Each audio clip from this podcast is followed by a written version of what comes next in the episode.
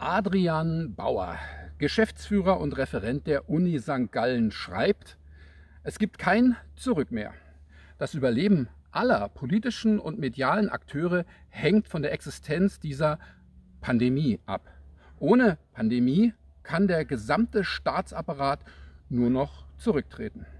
Gibt es keine Pandemie, gibt es auch kein Vertrauen mehr in irgendeine Institution dieses Staates. Ein gesellschaftlicher Supergau. Und darum gibt es diese Pandemie. Sie wird gebraucht, alleine schon, um die immensen Schäden zu rechtfertigen, die durch die Maßnahmen gegen die Pandemie entstanden sind. Ein Rückzieher ist unmöglich und es ist egal, welcher weitere Schaden durch die Aufrechterhaltung der Pandemie noch entstehen wird. Hier wird nämlich nicht die Bevölkerung vor einer Krankheit geschützt.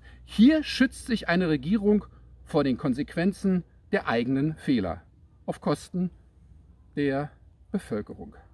Ich grüße Adrian Bauer, Geschäftsführer und Referent der Uni St. Gallen und bedanke mich für diesen klaren, verständlichen und prägnanten Text, der genau das umreißt, was hier geschehen ist und weiter geschieht.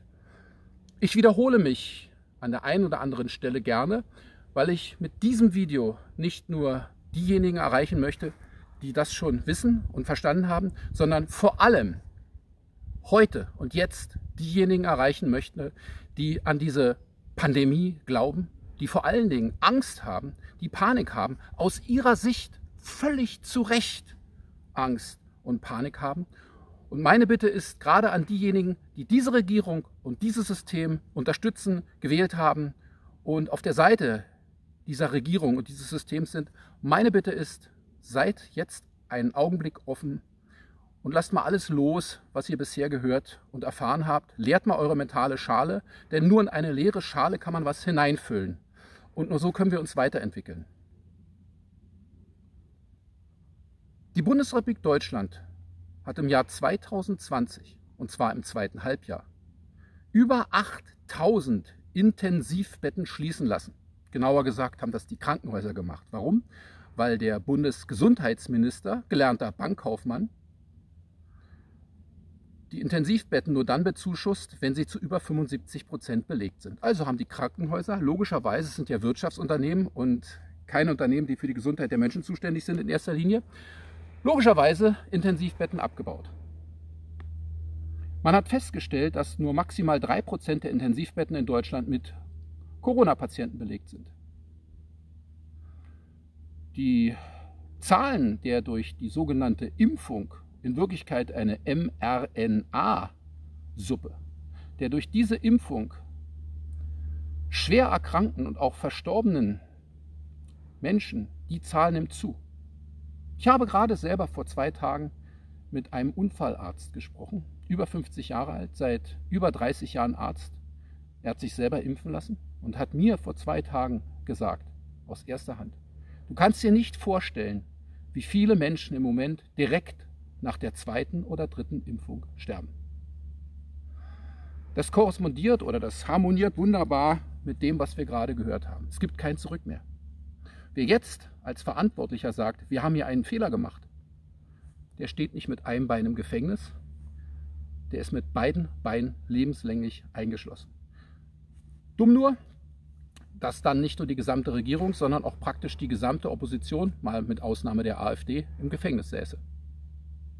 Viele Ärzte, viele Medienvertreter, viele Polizisten, viele vom Ordnungsamt müssten dann ins Gefängnis. So viele Gefängnisse gibt es gar nicht. Also wird es weiter durchgezogen. Ich habe schon mal an dieser Stelle die Frage aufgeworfen, wie konnte es die Menschheit schaffen, auf 8 Milliarden anzuwachsen? Und wie konnte es sein, dass wir nicht schon früher durch eine Pandemie ausgerottet worden sind? Wie konnte es sein, dass der liebe Gott, das Universum, wer auch immer, uns ein Immunsystem gegeben hat, was bisher wunderbar funktioniert hat und was jetzt auf einmal versagt? Wie konnte es sein, dass wir keine Übersterblichkeit haben, obwohl wir eine Pandemie haben? Und wie kann es sein, dass sich die gesamte SPD-Fraktion im Bundestag vor wenigen Tagen stundenlang hat fotografieren und filmen lassen, auf engstem Raum, ohne Mundschutz, ohne Abstand, vor allem aber ohne Anstand. An diesem Tag, in den Tagen, Wochen und Monaten davor und in den Tagen, Wochen und Monaten danach, wurden und werden Menschen festgenommen, inhaftiert, mit hohen Geldstrafen belegt, weil sie sich nicht an die Maßnahmen gehalten haben. Demonstrationen werden prophylaktisch verboten, weil gemutmaßt wird, es könnte ja sein, dass sich nicht an die Abstandsregeln gehalten wird. Übrigens in Berlin von einem Herrn Geiselnehmer, Entschuldigung, von einem Herrn Geisel, der selber nicht in der Lage ist, eine Landtags- bzw. Bundestagswahl störungsfrei abzuhalten. Der dafür verantwortlich ist als Innenminister, der jetzt hätte zurücktreten müssen, zumindest aber dafür sorgen müssen, wenn er denn davon überzeugt ist, dass er sowieso gewählt worden wäre, beziehungsweise seine Franziska von Giffey, dass man die Wahl wiederholt. Diese Leute, die Fridays for Future, Extinction Rebellion, Antifa und Black Lives Matter hemmungslos zu Zehntausenden demonstrieren lassen, ohne Maulkorb, ohne Abstand, diese Leute verbieten prophylaktisch Demonstrationen von Menschen, die für Frieden und Freiheit auf die Straße gehen. Weil es könnte ja sein, dass man sich nicht an die Regeln hält, an die Abstandsregeln, an die Maulkorbregeln, an die sich diese Regierung nicht hält, wie wir ja gesehen haben und immer wieder sehen. Wir stellen uns also die Frage, wie konnten wir so alt werden, die Menschheit, ohne vorher ausgerottet worden zu sein. Und jetzt auf einmal im Jahr 2020 werden wir alle Zeuge von einer Pandemie, die so tödlich ist, dass es keine Übersterblichkeit gibt. Die so tödlich ist, dass sich diese Regierung es erlauben kann, dass 8000 Intensivbetten abgebaut werden im zweiten Halbjahr 2020.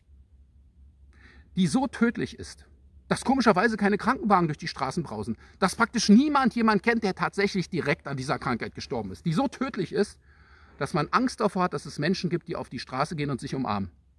Die so tödlich ist, dass interessanterweise, merkwürdigerweise, keine Leichenberge auf den Straßen liegen. Anders als bei der Pest.